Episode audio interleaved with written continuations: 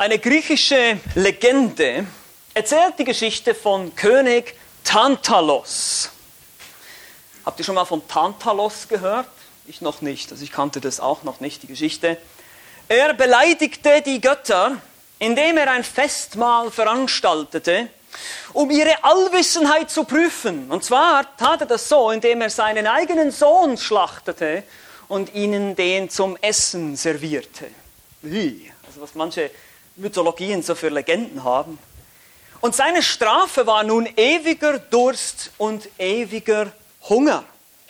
Und zwar ging das so, dass er jetzt für immer und ewig im Wasser steht und sein Kinn, besser gesagt, das Wasser bis zum Kinn reicht und er zwar versucht, Wasser zu trinken, wenn er sein Kinn langsam nach unten beugt, aber das Wasser dann immer gleich abgesenkt wird. Und so er immer so ganz knapp so, ah, er könnte trinken, aber mm, es reicht nicht aus. Und genauso mit dem Essen. Es gibt leckere Bäume mit Früchten, Birnen, Granatäpfeln und all solchen Sachen. Die sind zum Greifen nahe. Aber jedes Mal, wenn er sich ausstreckt, dann ziehen sich diese Bäume zurück. Und das kennen wir auch heute, oder? Ihr Kinder vielleicht, ihr geht zur Eisdiele, ne? wollt euch ein leckeres Eis kaufen und dann guckt ihr in eure Tasche, kostet 1,20 Euro. Ich habe nur noch 1,10 Euro. 10 Cent zu wenig. Das ist eine Tantalos-Qual, nennt man das. Es ist zum Greifen nah, die, die Befriedigung meiner Bedürfnisse zum Greifen nah, aber äh, ich komme nicht ran. Ich komme nicht ran und zwar ganz knapp. Und so leidet die Menschheit eigentlich gewissermaßen auch heute an diesen Tantalos-Qualen. Menschen hungern und dürsten nach Sinn und Erfüllung im Leben. Und sie scheint manchmal zum Greifen nah zu sein. Und manchmal denkt man, jetzt habe ich es geschafft, jetzt bin ich zufrieden. Oder ihr denkt vielleicht manchmal auch, ach, wenn ich doch nur Punkt, Punkt, Punkt hätte. Wenn ich doch nur endlich mein Traumhaus hätte auf dem Land. Oder mein Traumauto. Oder das neueste iPhone. Oder irgendwas. Und dann habt ihr das Ding, es geht kaputt. Das iPhone meine ich, gut, das Haus kann auch abbrennen natürlich. Oder die Beziehung, von der man sich hoffte, sie würde einen glücklich machen, geht in die Brüche. Ein neues Handy geht kaputt. Die Lehrerin, wo du dachtest, oh, die ist so toll, die ist dann doch nicht so toll. Nach ein paar Monaten findest du raus, diese extrem streng. Das Leben ist voller Tantalos, Qualen. Aber es gibt jemanden, bei dem du diese Enttäuschung nicht erleben wirst. Und das ist unser Herr Jesus Christus. Er sagt von sich selbst, er sei gekommen, um den Durst endgültig zu löschen. Der Durst nach Sinn und Erfüllung im Leben. Nachdem die Menschen alle so verzweifelt suchen, sie versuchen hier in dieser Schöpfung Erfüllung zu suchen. In Häusern und Gärten und Besitztümern und Ansehen und was weiß ich noch alles. Aber sie verpassen dabei, dass es nur in einem einzigen Gott die Erfüllung gibt. Und dieser Gott ist Jesus Christus. Aber er ist nicht nur gekommen, um deinen Durst zu löschen, deinen geistlichen Durst, sondern er will dich zu einem Durstlöscher für andere machen. Das ist sogar noch ein Zweck dabei.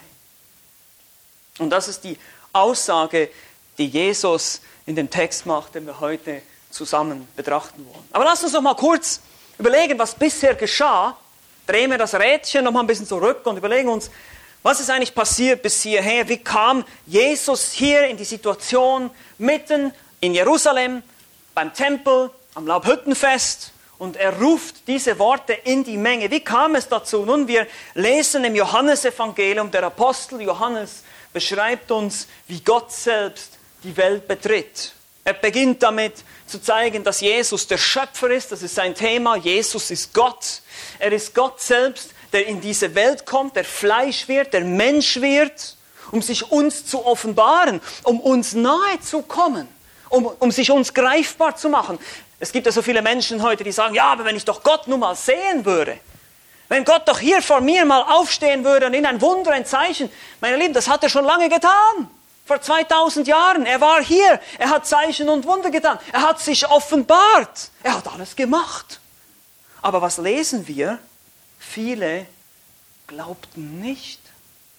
Ist doch interessant. Glaubst du, das wäre heute anders? Glaubst du, oh nein, wenn das heute passieren würde, ich, ich würde mich überzeugen lassen, wenn er hier wäre und ein Wunder tun würde. Pustekuchen. Auf jeden Fall nicht. Weil die Menschen damals waren nicht anders als die Menschen heute, meine Lieben. Die Menschen sind dieselben geblieben. Und doch liebt sie, unser Herr Jesus Christus, liebt er uns, die wir ihn eigentlich ablehnen von Herzen, die wir ihn nicht lieben, die wir ihn von Herzen ablehnen und im Unglauben. Und so berichtet Johannes uns hier in seinem Evangelium von den Zeichen, die Jesus tat.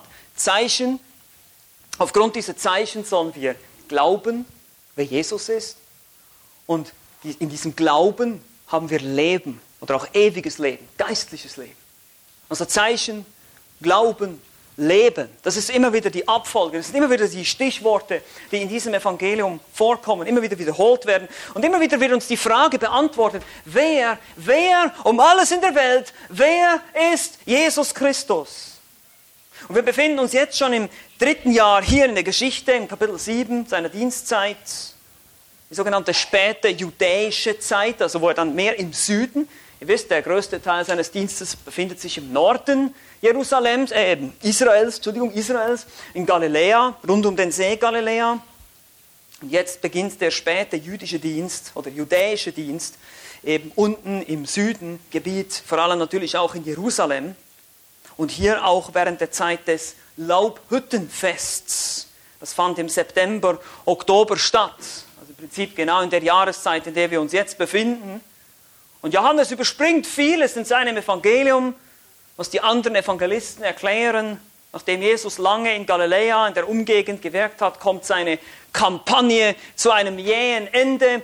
Die Jünger verlassen ihn, weil er sich selbst zu Gott macht. Er sagt, ich bin das Brot des Lebens, ich bin die Nahrung, die ihr eigentlich sucht, ich bin diese Erfüllung, die ihr sucht. Und er wird heute eine ähnliche Aussage machen mit dem Wasser. Und so verlassen ihn viele. Und nun, wie gesagt, nach einem halben Jahr, der Johannes überspringt hier wieder, wir lesen im Kapitel 6 vom Passafest, das ist im Frühling, April irgendwo umherum. Und jetzt Kapitel 7 sehen wir es bereits, das Laubhüttenfest ist bereits Herbst, also schon wieder ein halbes Jahr vergangen. Und dieses Laubhüttenfest war auch eins dieser Feste, wo die Juden regelmäßig äh, nach Jerusalem pilgern sollten.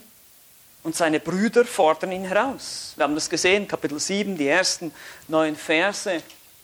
Seine Brüder sagen, komm, geh nach Jerusalem, ans Laubhüttenfest, das ist die Gelegenheit, um, ah, um deine Tricks fortzuführen, um einen Publicity-Stunt zu starten und zu zeigen, wer du wirklich bist.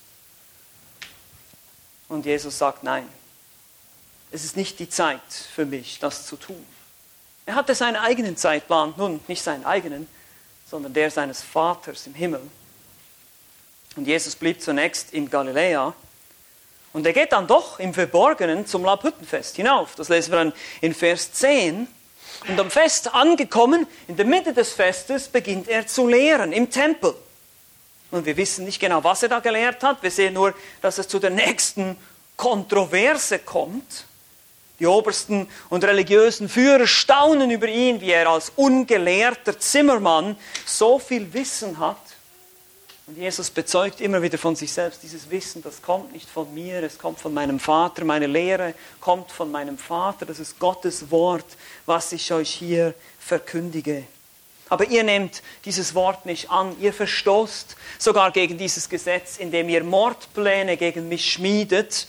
Da überführt er sie auch zum Thema Sabbat. Ja, dass ihr sagt, ich darf am Sabbat keinen gesund machen, obwohl ihr doch eure Kinder auch am Sabbat beschneidet, ihnen diese Gnadengabe geben. So darf ich auch Gnadengaben geben und Menschen heilen am Sabbat. Aber ihr versteht das nicht. Urteilt gerecht, nicht nach Augenschein. Das ist sein Aufruf in Vers 24. Und wieder reagieren die Zuhörer mit Unverstand. Wir haben sie gesehen. Könnt ihr euch vielleicht noch erinnern? Die Ahnungslosen. Die denken trotzdem Experten zu sein, zu sagen, ah, der, der Messias, da weiß man doch gar nicht, woher er kommt. Aber von ihm wissen wir doch, wer er ist und woher er kommt. Und das war eine Legende, stützten sich auf irgendwelche Mythen und Legenden. Da gab es aber auch die Zuschauer und die Verwirrten, die eh nicht so genau wussten, was sie jetzt mit diesem Jesus machen sollten. Und da gab es sogar die Feinde, die Pharisäer, die haben wir schon ein paar Mal gesehen, die religiöse Elite, die ihn abgelehnt hat und ihn am liebsten aus dem Weg räumen wollte. Und die werden auch immer wieder gewalttätig, das sehen wir auch. Sie wollen immer wieder festnehmen. Und jetzt, um dem Ganzen noch einen oben drauf zu setzen quasi, macht Jesus am Ende des Festes, ganz am Ende der Woche, das Fest dauert eine Woche, eine weitere sehr provokative Aussage. Und sie wird den Ärger sozusagen komplett machen. Er behauptet, er sei der ultimative Durstlöscher. Wir lesen zusammen Johannes Kapitel 7, die Verse 37 bis 39. Hier heißt es, aber am letzten, dem großen Tag des Festes, stand Jesus auf, rief und sprach, wenn jemand dürstet, der komme zu mir und trinke. Wer an mich glaubt, wie die Schrift gesagt hat, aus seinem Leib werden Ströme lebendigen Wassers fließen. Das sagt er aber von dem Geist, den die empfangen sollten, welche an ihn glauben. Denn der Geist war noch nicht da, weil Jesus noch nicht verherrlicht war. Bis hierher. Zwei unglaubliche Behauptungen sind das hier. Zwei unglaubliche Behauptungen, die Jesus gemacht hat auf dem Laubhüttenfest. Einmal, die eine Behauptung ist, er stillt den geistlichen Durst und die andere ist, er macht andere zu geistlichen Durstlöschern. Jesus macht einmal mehr deutlich, wer er ist. Er ist Gott als Mensch in dieser Welt. Er ist gekommen, um deinen und meinen geistlichen Durst endgültig zu stillen. Also, lass uns das anschauen. Erstens, die erste unglaubliche Behauptung, die Jesus macht hier ist, er stillt den geistlichen Durst. Vers 37. Am letzten, dem großen Tag des Festes, stand Jesus auf und rief und sprach, wenn jemand dürstet, der komme zu mir und trinke. Und am letzten, dem großen Tag des Festes heißt es hier, die Gelehrten sind sich nicht ganz einig, das Fest hatte insgesamt acht Tage, dauerte eigentlich sieben Tage, lesen wir in 5. Mose 16. Und der achte Tag war eine spezielle Versammlung, eine Art Schabbat, eine Ruhe. Es gab in diesem Fest während den sieben Tagen eine Art ein Wasserritual, auf das werden wir gleich noch eingehen, welches bis zum siebten Tag durchgeführt wurde und am achten Tag wurde es nicht mehr durchgeführt. Und so streiten sich die Gelehrten etwas, war es der siebte Tag oder war es der achte Tag? Es könnte sein, dass er gerade am achten Tag eben diese Aussage macht, wo eben kein Wasserritual mehr stattfand. Und Jesus sagt, ich bin quasi die Erfüllung dieses Rituals. Aber das ist nicht so wichtig. Wichtig ist, dass wir den Hintergrund verstehen von diesem Wasserritual. Es heißt hier, er stand und rief, also nicht die typische Haltung, wie der Rabbi normalerweise sich setzen würde, um zu lehren, sondern er steht auf und ruft aus, er proklamiert wie ein Prophet mit lauter Stimme, sodass es möglichst viele hören. Wenn jemand dürstet, der komme zu mir und trinke. Und wie gesagt, wenn wir das so lesen, denkt sich vielleicht jeder irgendwas, na eben, wir denken an, an Trinken, an Wasser, irgendwie und sowas, aber wir müssen uns natürlich erstmal so ein bisschen in die, ich sage mal so schön, in die Sandalen der Menschen der damaligen Zeit versetzen und überlegen, was war da eigentlich los? Und Jesus bedient sich hier der Situation, der Festzeremonie. Es war eine Wasserzeremonie, die einen geistlichen Punkt machte. Und er offenbart sich hier einmal mehr als der verheißene, versprochene Messias oder auch die Erfüllung, an die diese Wasserzeremonie eben erinnern sollte. Die Wahrheiten, die im Alten Testament zu finden sind. Es gab nämlich zusätzlich zum Bau von Laubhütten eine also was im Laubhüttenfest war. Die Juden würden sich Hütten bauen aus, aus Laub und würden in diesen Hütten wohnen, als Erinnerung an den Exodus, an die Jahre in der Wüste. Aber es war zusätzlich, gab es eine Prozession. Und die, war, die fand jeden Tag statt, sieben Tage lang.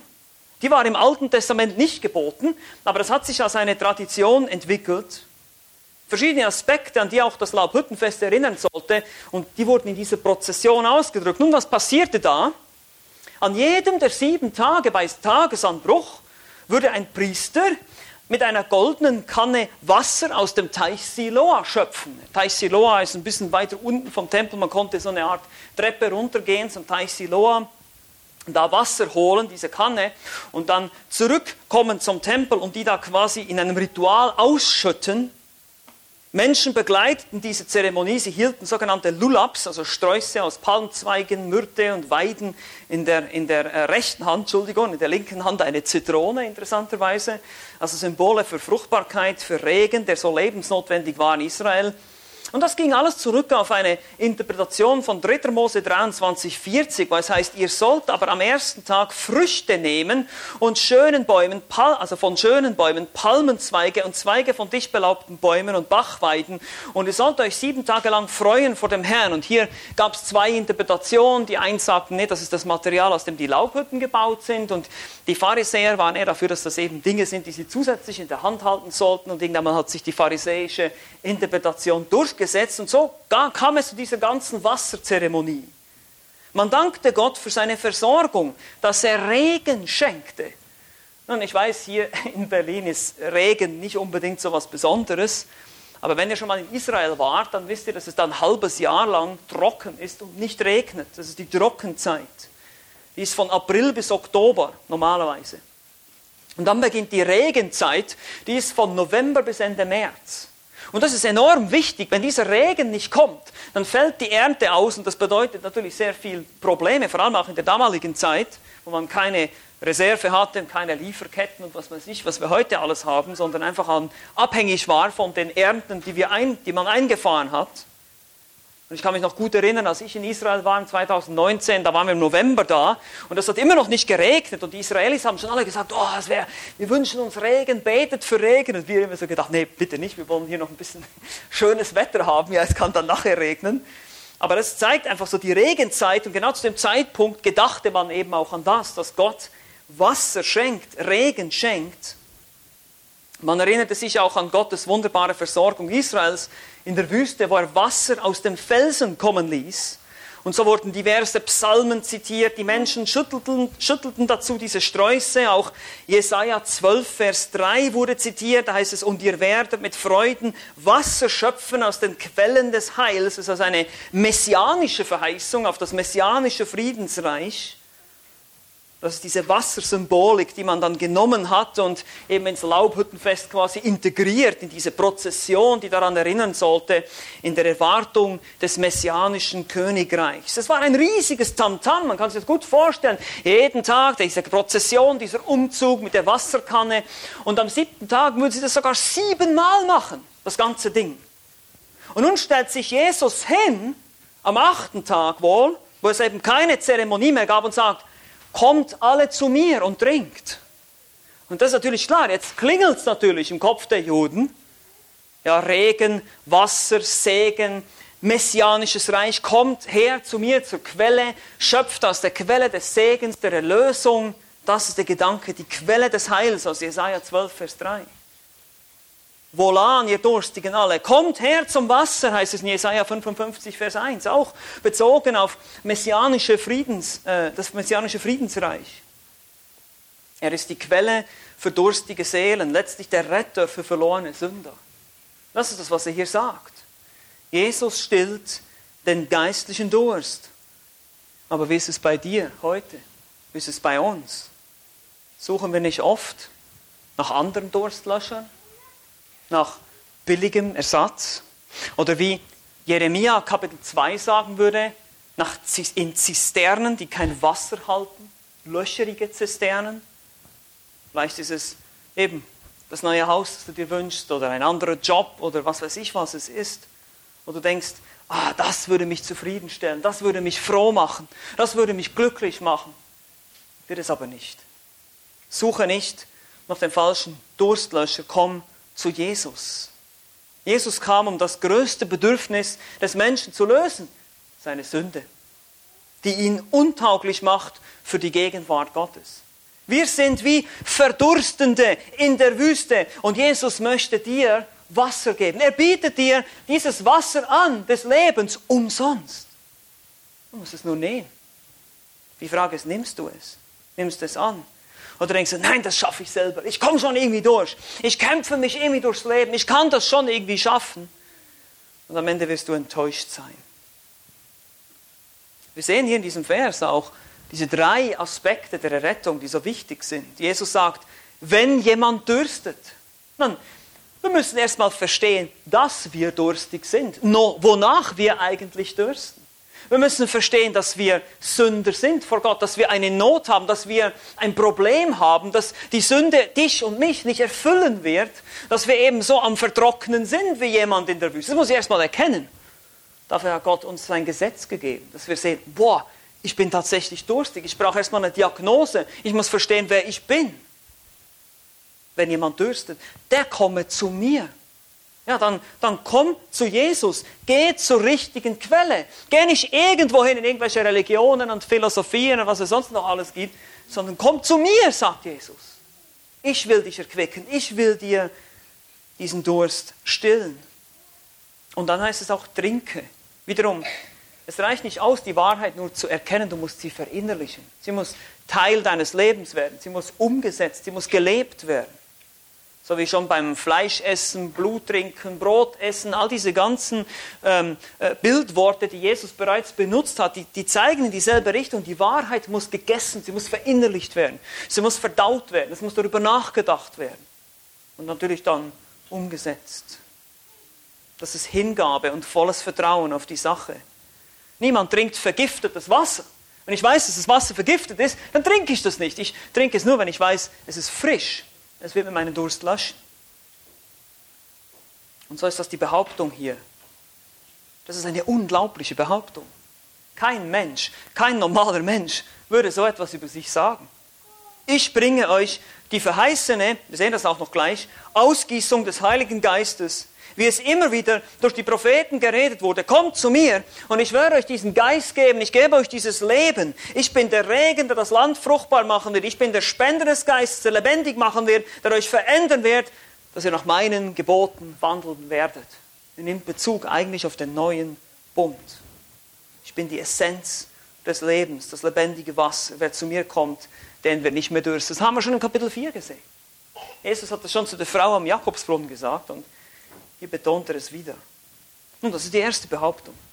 Jesus stillt den Durst. Er stillt den geistlichen Durst. Aber wir finden noch eine zweite hier, eine zweite unglaubliche Behauptung. Er macht andere zu Durstlöschern. In Versen 38 bis 39 heißt es folgendes: Wer an mich glaubt, wie die Schrift gesagt hat, aus seinem Leib werden Ströme lebendigen Wassers fließen. Und dann kommentiert der Apostel Johannes hier, das sagte er aber von dem Geist, den die empfangen sollten, welche an ihn glauben.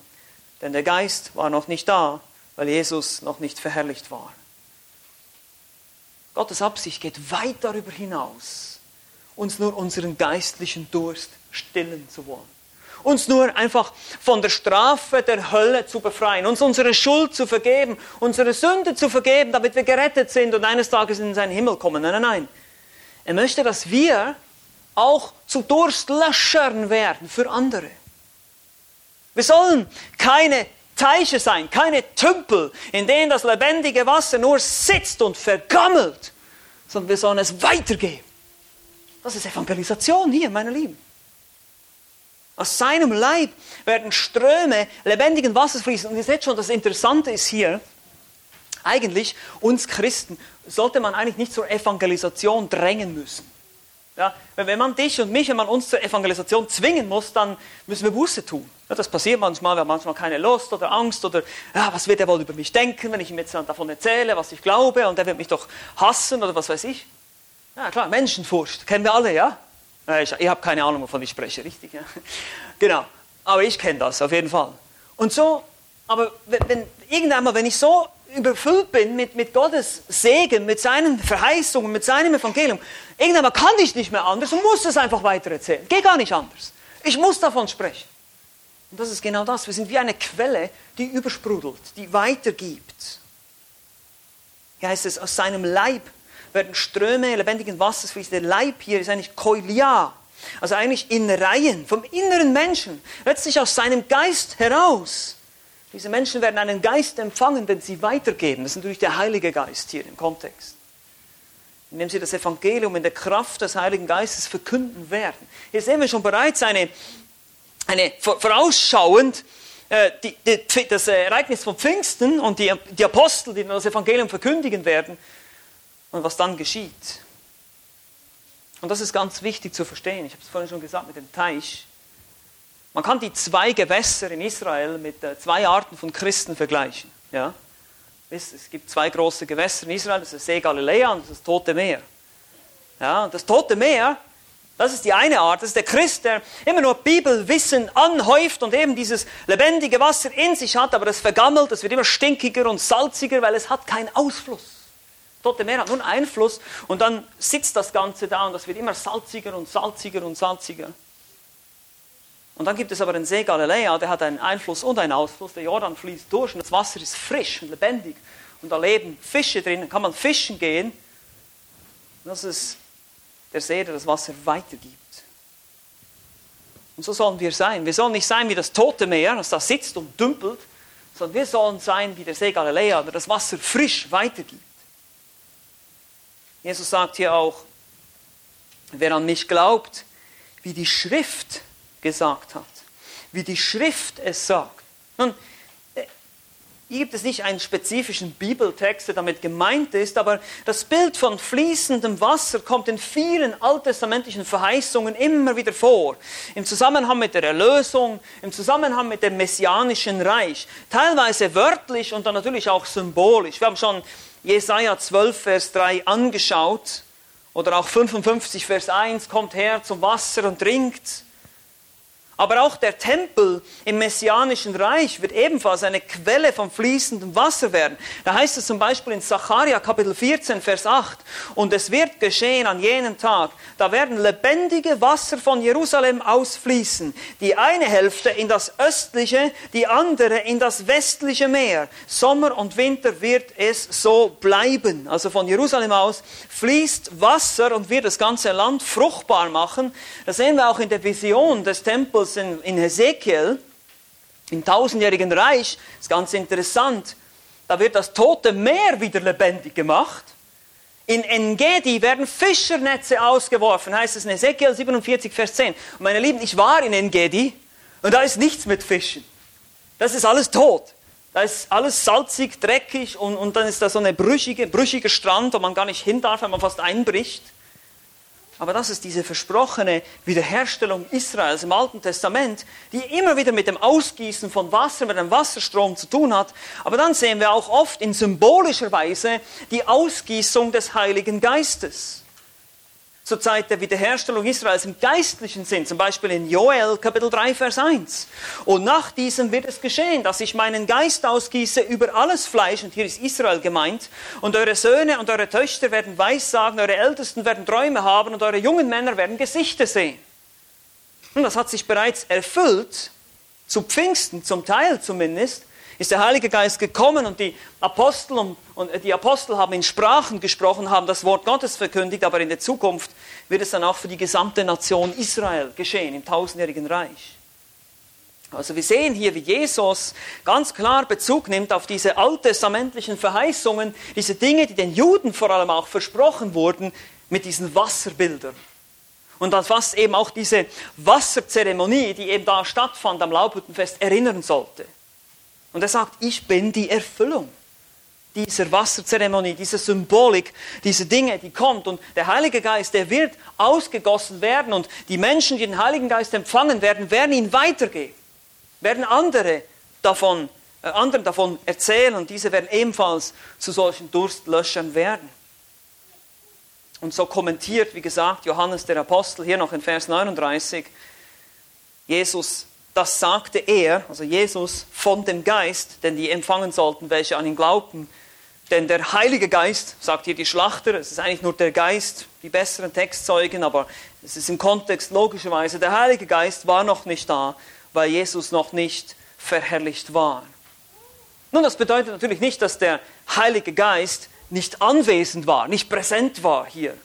Wir sehen auch, dass im Alten Testament, dass er wirken musste, damit Menschen glauben konnten, wiedergeboren waren. Jesus setzte die Wiedergeburt auch im Alten Testament voraus, als er mit Nikodemus sprach. Ihr könnt euch vielleicht erinnern. Wo er zu ihm gesagt hat, du bist der Lehrer Israels und du verstehst das nicht. Du solltest es doch verstehen, Nikodemus. Aber nach Pfingsten würde der Geist in besonderer Art und Weise in den Jüngern wohnen und sie befähigen zu solchen Durstlöschern zu werden. Jesus erklärt das zum Beispiel einige Seiten weiter hier auch im Johannesevangelium, Johannes 14, Vers 17. Johannes 14, Vers 17. Da heißt es, spricht er von dem Geist der Wahrheit, den die Welt nicht empfangen kann, denn sie beachtet ihn nicht und erkennt ihn nicht. Ihr aber erkennt ihn, denn er bleibt bei euch und wird in euch sein. Also er bleibt bei euch und er wird, das ist Zukunftsform hier, er wird in euch sein. Das ist eine Verheißung. Das kommt noch. Diese Innewohnung, diese permanente Innewohnung des Geistes, das kennen nur die Gläubigen im neuen Bund seit Pfingsten. Aber zurück zu unserem Vers hier in Johannes 7. Johannes erklärt, warum das noch nicht so ist zu diesem Zeitpunkt. Warum war das so? Er sagt, der Geist war noch nicht, eben noch vor Pfingsten, er ist noch nicht in der Art und Weise gekommen. Das Zeitalter der Apostel nach Pfingsten würde der Geist in einer komplett neuen und frischen Art und Weise auf die Jünger kommen. Und zweitens, Jesus war noch nicht verherrlicht. Die Verherrlichung hier geschieht einmal durch sein Werk am Kreuz, das ist die Kreuzigung. In der Kreuzigung betet Jesus zum Beispiel, Johannes 17, Vater, die Stunde ist gekommen, verherrliche deinen Sohn, damit auch dein Sohn dich verherrliche. Kurze Zeit später geht er ans Kreuz. Gott wird verherrlicht. Wie wird Gott verherrlicht am Kreuz? Nun, Gott verherrlicht sich, indem er seine Gnade, seine Liebe zeigt. Indem er bereit ist, für dich, elenden Sünder, zu sterben am Kreuz. Das ist Gottes, Gott verherrlicht sich dadurch indem er seine Gnade und seine Liebe zeigt zu uns, die wir es nicht verdient haben. Aber dann auch die Auferstehung und auch die Himmelfahrt sind alles Aspekte seiner Verherrlichung, heißt es hier. Und erst wenn das passiert ist, wenn Jesus verherrlicht ist, dann wird er uns den Heiligen Geist senden, hat er gesagt. Und das ist passiert. Er hat den Geist den Jüngern gesendet und sie würden dann Zeugen sein. Das lesen wir in Apostelgeschichte 1, Vers 8. Aber die wichtigste Frage für dich und mich heute als Gläubiger, als Christ ist natürlich, bist du ein geistlicher Durstlöscher? Bist du ein geistlicher Durstlöscher oder ein geistlicher Tümpel? Gibst du dein, dein Glauben weiter? Evangelisierst du? Bist du jemand, der anderen erzählt? Und zwar nicht nur, weil du musst, weil man dich dazu zwingt, sondern weil du es möchtest, weil du die Menschen um dich herum liebst. Und das ist ja ein Punkt, in dem wir Christen ja oft missverstanden werden. Ja, ja du musst mich nicht missionieren. Hör auf, mich zu missionieren. Ich sage, ich missioniere doch gar nicht. Ich will doch nur, dass du weißt, was dich rettet, was dir hilft. Das ist wie, jemand, wie wenn jemand in einem brennenden Haus steht und er merkt nicht, dass er verbrennt. Und ich sage ihm, geh da raus, komm raus aus diesem brennenden Haus, du wirst sterben. Und er sagt, lass mich in Ruhe, ich weiß selber, was ich mache. Und lässt sich verbrennen. Genauso sind die Menschen, die nicht glauben, sie werden brennen eines Tages. Und wir wollen sie retten. Wir wollen sie aus diesem Feuer ziehen, indem wir ihnen von Jesus Christus erzählen. Indem wir ihnen die einzige Rettung präsentieren für ihre Seelen. Der einzige, der ihren geistlichen Durst löschen kann. Und deshalb gibt es kein Mönchstum im wahren Christentum. Ja, ich bin auch so ein Typ, ich würde auch gerne den ganzen Tag irgendwo meine Bibel studieren und mein Griechisch und mein Hebräisch und was weiß ich nicht alles und noch mehr und alles lernen, studieren, lernen, studieren. Aber wir müssen auch raus. Wir können nicht nur, wir können, nicht, wir können so verkopft werden als Christen. Also, so riesen Wasserköpfe haben, alles, alles Bibelwissen im Kopf, aber geben wir es auch weiter. Predigen wir das Evangelium. Das ist die Frage. Und deshalb wollen wir nicht in der Isolation leben, sondern wir leben hier mittendrin. Wir, wir leben mittendrin hier in Berlin, in der Großstadt, im Prenzlauer Berg oder wo immer ihr wohnt. Und das sind Menschen und wir wollen da sein, wo die Menschen einkaufen, wo die Menschen ins Café gehen, wo die Menschen sind und mit den Menschen in Kontakt sein. Ja, wir sind nicht von dieser Welt, aber wir sind immer noch in der Welt. Wir müssen hier immer noch sein. Wir haben einen Auftrag, solange der Herr noch nicht zurückgekommen ist. Nämlich geistliche Durstlöscher zu sein kommt aus deinem inneren Menschen, aus deinem Kolia, aus deinem Inneren, fließt da lebendiges Wasser? Kommt da das Evangelium raus, wann immer du irgendwie die Möglichkeit hast? Klar, manchmal ergeben sich die Gelegenheiten nicht, aber das ist ehrliche und geistliche, effektive Evangelisation, wenn es aus Freude geschieht. Wenn ich einfach wie die Leute in Apostelgeschichte 4, Vers 20, da haben sie gesagt, denn es ist unmöglich, nicht von dem zu reden, was wir gesehen und gehört haben. Meine Lieben, es ist unmöglich für mich, nicht davon zu erzählen, wer mich zu dem gemacht hat, der ich heute bin. Das habe ich mir nicht ausgedacht. Das habe ich mir nicht ausgesucht. Ich wollte nie Christ werden. Ich habe die Christen gehasst, als ich 20 Jahre alt war. Und so hat Gott gesagt, und jetzt nehme ich dich. Das habe ich mir nicht ausgesucht. Ehre sei ihm dafür.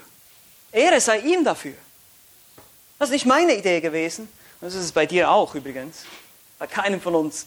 Niemand hat das geplant, hier zu sein. Niemand hat das geplant, Christ zu werden, sondern Gott hat dich erwählt. Er hat dich begnadigt. Er hat dir die Gnade geschenkt. Das ist wahre Gnade. Und so dürfen wir in diesem Dienst sein und den Menschen davon erzählen, es weitergeben. Aber es muss von Herzen kommen, aus dem Inneren.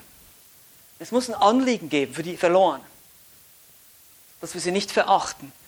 Ja, ich weiß, manchmal nerven wir uns sogar über die gottlosen Menschen. Ist es nicht so? Wir nerven uns vielleicht über ihr Verhalten, über ihr dummes Getue und über ihr blödes Gerede und was weiß ich, aber sind wir besser?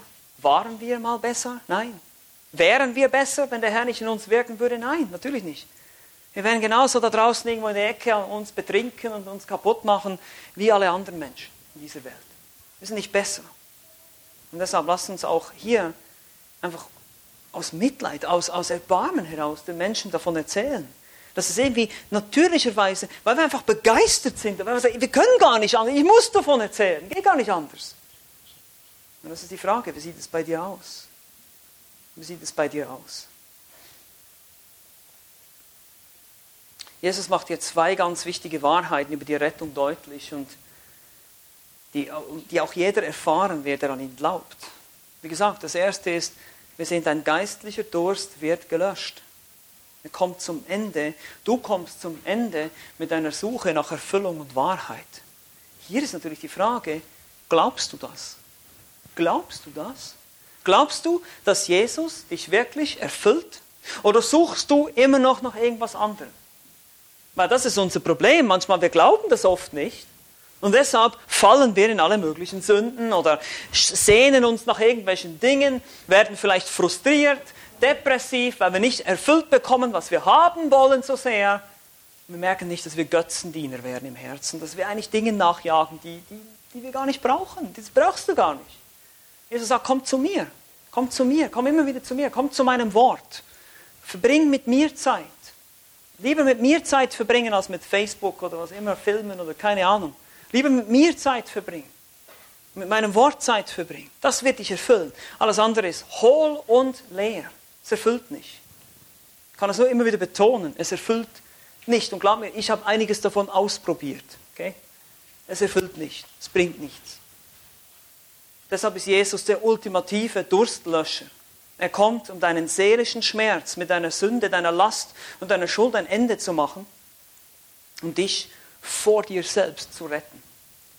Kommt her zu mir alle, die ihr mühselig und beladen seid. Das seid ihr, das bin ich, das sind wir als Sünder, als natürliche Menschen. Wir sind, wir sind mühselig und beladen. Und wenn du heute hier bist und nicht an Christus glaubst, ob du es verstehst oder nicht, du bist mühselig und beladen. Du bist kaputt.